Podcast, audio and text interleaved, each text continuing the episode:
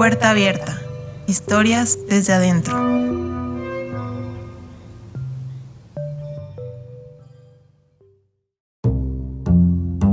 Ruido. Por fin encerrado dentro de su propia cabeza, le impacta la cantidad de carne que hay dentro. No es la carne que de niño se vio tantas veces, asomada tras caer de la bici, bañada de sangre y gritos exagerados de su padre. Pero es carne, rosada y roja, turgente, palpitante, caliente. Carne dentro de la cual el mundo suena como bajo el agua. En ciertos rincones la carne se ve hinchada, como el cadáver de Delfín bajo el rayo del sol que su madre le mostró, ella borracha, él llorando, aquella vez en La Paz, grisácea, con varices. Esto es inusual, se dice mientras otea el sitio. Con tantos años de veganismo, hubiera esperado al menos otro tipo de decoración. Cualquiera esperaría que el interior de una cabeza esté decorada según la mente que la habita.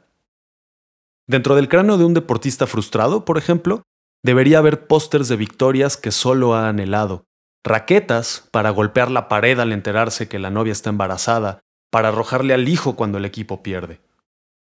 El de una historiadora del arte seguro semejaría a un museo enorme en el que caben todos los tesoros del planeta y también aquella sala de conferencias donde iba a presentar la tesis. Incluso una sala donde no deba cancelarse todo por culpa de un embarazo no deseado. Etcétera. En el caso de nuestro personaje, el minimalismo hubiese funcionado. Un bonito mat, quizá un par de velas, inciensos, gongs para curar el ruido. ¿Pero esto? Primero, el acomodo. Afuera jamás hubiese dispuesto las cosas con tan mala energía. Los sillones en medio de la sala rompiendo el flujo. La sala horrenda. Esos descansabrazos que parecen filas de tumores, tan parecida a la que su mamá tenía en el departamento donde pasaron los años después del divorcio. Ni qué decir del tapete, que hace olas bajo la mesita de centro, en realidad un baúl rústico, listo para golpear en la espinilla a quien intente pasarle junto. Y los cuadros, idénticos a los del departamento donde su padre vivió y murió solo. Y la vitrina, a reventar de figuritas sepultadas bajo paño y una obscena capa de polvo. Y las puertas, inútiles, cerradas con llaves perdidas. Lo peor, Aquello, de por sí un atentado contra la salud mental, tiene en todos los rincones que cubren el interior del cráneo el mismo color rosa marmolado de venas y arterias. Hm, falso. Lo peor son las paredes, mullidas, cruzadas de sangre subterránea, que lo hacen sentir dentro de un manicomio. Pero no se debe acobardar. Su hazaña tuvo un costo altísimo, Meterse en la cabeza de otra persona no es tan difícil. Incluso hay variedad de métodos. Está el tradicional, que tantos practican hasta como entretenimiento, con el cual se puede habitar el cráneo ajeno con un cuerpo verbal. Este método es sencillo, poco efectivo, pero popular. Hay gran variedad de maneras orientales y occidentales que no vale la pena describir. Y están los métodos novedosos, exuberantes y polémicos que casi nadie ocupa, son carísimos y además nadie que los haya intentado ha vuelto para explicar exactamente qué pasa al encogerse, al meterse por poros y perderse entre dendritas. ¿Qué ocurre durante la suplantación celular? Los anticuerpos preocupan particularmente a los investigadores, que han querido agotar los infiernos posibles cuando uno busca de la nada loable meta de encerrarse en cochambres ajenos. Meterse en la propia cabeza es otra cosa que no admite experimentos ni seguros por error de cálculo en el mapeo neuronal. Nuestro personaje lo sabe porque lleva investigando cómo encerrarse en su cabeza más tiempo de lo que puede considerarse cuerdo. Meterse en la propia cabeza requiere de peculiares capacidades intelectuales, emocionales, psíquicas, físicas. Hay que enflacar como desquiciado y meditar hasta que los ojos te reboten en la nuca ajustar el régimen alimenticio, desapegarse. Luego viene el primer obstáculo de verdad complicado, que es hacer una pequeñísima copia de uno mismo. Nada que una serie de espejos y lentes no logren, pero igual, hace falta un pasillo largo. Para el mínimo duplicado, recorrer el pasillo hasta el cuerpo grande puede tomar toda la vida, así que hay que estar preparado para interceptarlo en algún punto de la huida que inevitablemente arremeterá al descubrirse materializado, revestido de absoluta existencia. También hay que transferir la conciencia al pequeñísimo duplicado y entrenarse en el arte del multitasking, de por sí difícil cuando se tiene un solo cuerpo. Manejar las responsabilidades, no se diga profesionales, sino fisiológicas de dos cuerpos. Y luego está la retransferencia de la conciencia al cuerpo grande una vez que termina todo, cosa que aún queda por resolver. Ya se verá si las lecturas teóricas, casi esotéricas, tienen algo de verdad. Los anticuerpos no le preocupan. Asume que uno nunca es un extraño para su propio cuerpo. Pero todo eso ya pasó. Ya poltronado en el sillón mojado del líquido encefalorraquídeo se congratula. A diferencia de otros oficios donde la victoria significa defender constantemente cierto estatus, en su caso el triunfo es esto, sentarse a contemplar lo que anida en su cabeza. Respira profundo y recuerda las metas que tenía de pequeño, de adolescente. Se siente ridículo. ¿Qué decir ridículo? Se siente afortunado. ¿Qué hubiese sido de él de haberse convertido en estrella de rock? La ventaja de imaginar cosas mientras uno se encuentra sentado en el interior del propio cráneo es que los ensueños se materializan gracias a un proyector que los cerebros tienen preinstalado justo debajo de la mollera. Cuando imagina su vida de haber sido rockstar, no tiene que imaginar nada realmente. Tras el sonido de un ventiladorcito, el microproyector arroja a la pared, rosa y mullida, imágenes de un futuro que no fue. Nuestro personaje, acaso más cachetón, trastabilla sobre un escenario rodeado de miles de personas.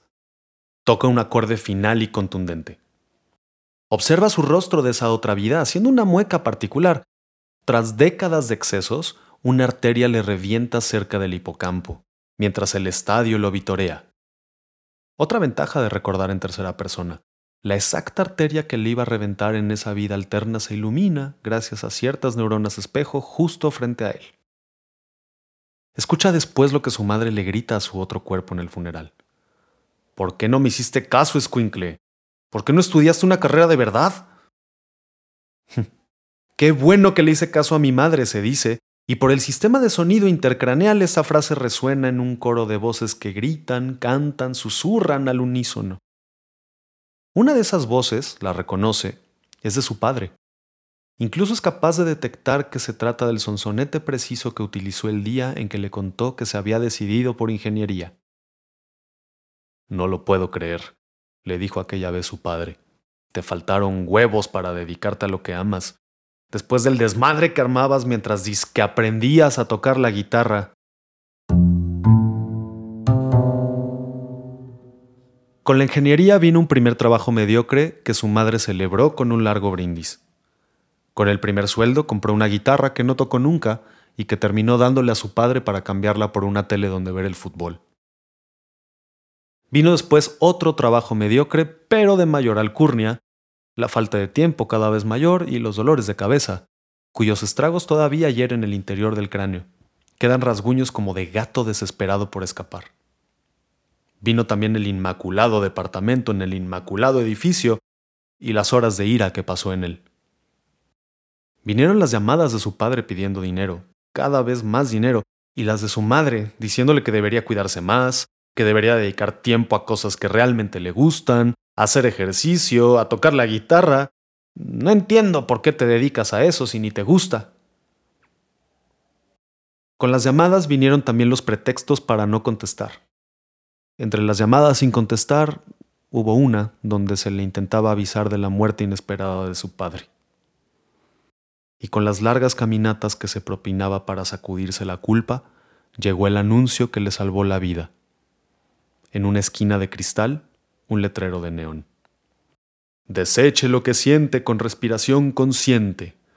Para todo mal, mucho yoga y meditación trascendental. Dejar el trabajo, dejar de pagar la renta callar a su madre en una sobremesa incómoda, escucharla decir que no quería volver a verlo jamás, esa fue la parte fácil. Lo difícil fue meditar de verdad. Sí, Se sentaba en posiciones que propiciaban el flujo de un chakra a otro. Sí, cantaba los mantras, ejercitaba el prana. Se privó de carne, lácteos, especias, sal, sexo, ropa interior. Pero tras cada sesión, cada que oía a otros meditantes salir tan cerca del éxtasis, él se descubría tan corpóreo como siempre, materialísimo, revestido de absoluta existencia. Su problema era el maldito ruido. En cuanto cerraba los ojos, los sonidos se expandían en una marea nocturna que sumergía su tercer ojo. El viento, la bomba de agua, los autos afuera, las aves junto a la ventana, sonaban con la intensidad del llanto de su madre después de aquella tarde, como las patadas que propinaba su padre a las puertas, las paredes, a veces a otras cosas. Lo habló con otros meditantes, que no entendían. Nuestro personaje trató de describirlo así. Los ruidos de fuera secuestran mi respiración. Son un virus. Uno de sus compañeros respondió que si el ruido es un virus, la meditación es el ejército de anticuerpos. El resto del grupo aplaudió la metáfora médica tan simplona y todos se echaron a reír de un modo que no hacía falta proyectar en el cerebro para recordar nítidamente. Alguien, medio ahogándose de risa, remató. Es imposible escapar completamente del ruido a menos que te encierres en tu propia cabeza. Acomoda las nalgas en el sillón que de pronto no se siente tan asqueroso. Ganó. Contra todos los pronósticos ganó. Contra el maestro de yoga que lo echó después de demasiadas tardes preguntando si existe una postura que permita tener una presencia doble contra las búsquedas en Internet que terminaron con policías en su puerta por un algoritmo que entendió sus pesquisas como intención de homicidio, contra el viejo bibliotecario que le arrojó agua bendita en vez de facilitarle los libros de ocultismo. Ganó contra todos ellos, contra el mundo y sus ruidos. Cierra los ojos. Por fin desprenderse. ¿Desprenderse de qué? Habrá que descubrirlo una vez que los ruidos fuera de su cráneo callen. Un momento. ¿Ruidos? ¿Qué hace su otro yo, el grande? ¿Se habrá desactivado el modo automático? Eh, ¿Es que su copia necesita algo más que comer y dormir? Hmm. Suena como un mantra. ¿Será el noticiero? Los presentadores de noticias siempre parecen recitar un mantra. ¿Será que su otro yo se metió a un lugar con tele? ¿qué, ¿Qué dicen las noticias? porque suenan como las noticias. Los presentadores de noticias siempre suenan como si el mundo estuviera terminando. Mm, busca palabras que pueda entender. Guerra, pandemia, crisis. Nada. Un cambio de voz. ¿Dan los deportes ahora? ¿Si es de verdad es un noticiero? ¿Es eso la voz de alguien cobrándole algo a mi otro yo? ¿Es ese el ruido del metro? ¿Estamos en la calle? ¿Estamos fuera? ¿Son esos pájaros? ¿Son esos golpes? ¿Es eso un músico callejero o las divinas trompetas que dan la bienvenida al más allá? No hay meditación suficiente para detener la ira que provoca encontrar los ruidos de siempre después de tanta faena para encerrarse en la cabeza de uno. Rojo, rojísimo, pega la oreja contra la turgente pared del cráneo.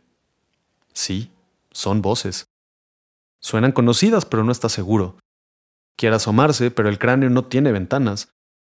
¿Es eso alguien recitando un poema escolar? Ese tipo suena igual que su padre. Hace lo que quiso hacer cada vez que su meditación era interrumpida. Se enrosca en una esquina y grita. Es que estoy destinado a hacerlo todo mal siempre. Es que no hay manera de ser feliz. Lo único que quiero es esconderme en mi cabeza, aislarme del mundo. Claro, aislarse. El problema del ruido cuando meditaba era que él también estaba afuera, donde las cosas todas ocurren, pero ahora está adentro. Lo que no pudo con voluntad, podrá resolverlo a martillazos. Recuerda sus lecciones de ingeniería, o sea, sobre la pared irregular se proyectan planos, diagramas instructivos. Bastará con encontrar herramientas. No del tipo de herramientas que su psicólogo le daba para sentirse menos triste, y que sin duda deben estar escondidas tras una de esas puertas tapiadas, sino unas que sean verdaderamente útiles para callar al mundo. Clavos y media tonelada de hule espuma. Quizá en el baúl haya algo. Una espuma puede hacerse con el tapete, quizá. El baúl está cerrado. Iracundo descubre que dentro de la cabeza las cosas ocurren igual que en los sueños. Sus golpes y sus patadas carecen de fuerza. Y desde fuera, el mundo le inyecta gritos, melodías pegajosas, ritmos que en la cabeza, dentro de su cabeza, hacen un eco doble. Desesperado, arranca el tapete para tratar de fajarlo entre los pliegues de la pared. El primer jalón le devela que el tapete no es tapete, sino un pedazo de carne deformado hasta parecer tapete. La cefalea golpea de inmediato a su otro yo, pero también a él. Pero no ha venido a darse por vencido. No, arranca el tapete y el dolor se vuelve fluvial. El ruido de afuera ahora sedimento enfurecido. Las voces crecen como para salir del agua. ¿Es esa la voz de su madre? ¿Será que la arpía estaba esperando su ausencia para venir a chantajearlo? Como puede, faja el tapete de carne, una gelatina derritiéndose en sangre. El tapete parece calmar las aguas, o hacerles presa, o quizá en el tapete estaban las neuronas que sentían el ruido, o lo que sea. Algo cayó. Continúa. Arranca los descansabrazos del sillón. Como lémur, como reptil, escala para formar una carpa interior con la empapada tela de la sala entera, con los cuadros que colgaban en la pared, con pedazos que logra arrancar al baúl. Empieza a vislumbrar el silencio. Y si no fuera porque desde hace años le resulta imposible sacar una lágrima, incluso frente a las peores golpizas, en este momento lloraría de felicidad. Cuando se dispone a arrancar el paño que cubre los recuerditos de la vitrina, tocan una puerta. Qué raro, se dice, mientras intenta descifrar en cuál. ¿Quién tendrá suficientes ganas de verme como para hacer esta monserga de viaje? Se abre la puerta del centro, de golpe pero con lubricada naturalidad. ¿No te cansas de echarlo todo a perder? La cosa que entra es primero una mancha, una monstruosidad hecha de bolitas blancas que parecen arroz. La mancha se apelmaza, se va acuerpando. Siempre supimos que serías un fracaso. La mancha blanca se divide en dos, dos lunas que se van haciendo de rostros. Todo es tu culpa, por caer de la bici, por no escoger mejor tu carrera, y ahora destruiste lo que te quedaba dentro y fuera de tu cuerpo, y otra vez nos toca limpiar tu muladar. Las dos manchas blancas hablan al unísono, dos timbres que reconoce bien. El dolor de cabeza se ha desbordado, y ahora no es capaz de encontrar en su propia mente las palabras que siempre ha querido decirles de frente. ¿Pensabas que ibas a poder dejar así este cagadero? Sí, cagadero. Ni te atrevas a decirnos nada. Podemos usar palabrotas cuando sea porque somos tus... ¿Qué importa? Las manchas blancas se expanden. Reordenan algunas cosas, otras las devoran como marabunta hambrienta. Nuestro personaje mira todo aquello sin saber qué decir. El dolor de cabeza lo hizo olvidar cómo se habla. Desea todavía meditar, encontrar lo que buscaba, reparar. Pero las manchas blancas lo levantan, como público embravecido en un concierto memorable. Lo arropan y luego lo encierran. Se ahoga en una alberca de pelotas mínimas. Todas ellas tienen pequeñísimas voces. Todas ellas suenan igual, versiones de dos timbres que reconoce bien. Mientras los arrocitos se le meten por la nariz y ojos, por poros y orejas, repiten la misma frase. Nadie engaña a los anticuerpos. Con el último rumor de conciencia, escucha a uno de los arrocitos susurrarle algo que no comprende. Eres tu propia enfermedad autoinmune inútil.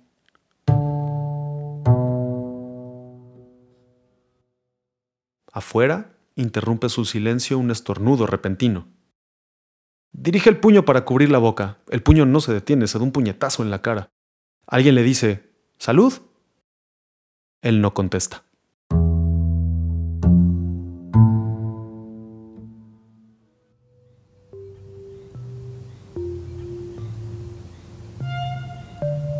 Puerta Abierta es un proyecto cultural que cuenta historias mediante tres expresiones distintas.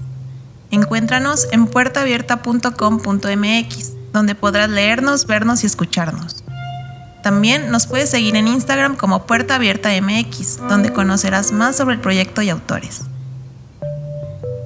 En esta ocasión, Rui Feben leyó su cuento Ruido. Él es un escritor originario de la Ciudad de México. Las ilustraciones corrieron a cargo de Brenda Bataglia, ilustradora de la ciudad de León, Guanajuato, México. Actualmente vive en la Ciudad de México. Conócelas visitando nuestra página. Puerta Abierta es un proyecto de Alpes Studio. La producción y diseño de audio estuvo a cargo de Edgar Mota. Puerta Abierta, historias desde adentro.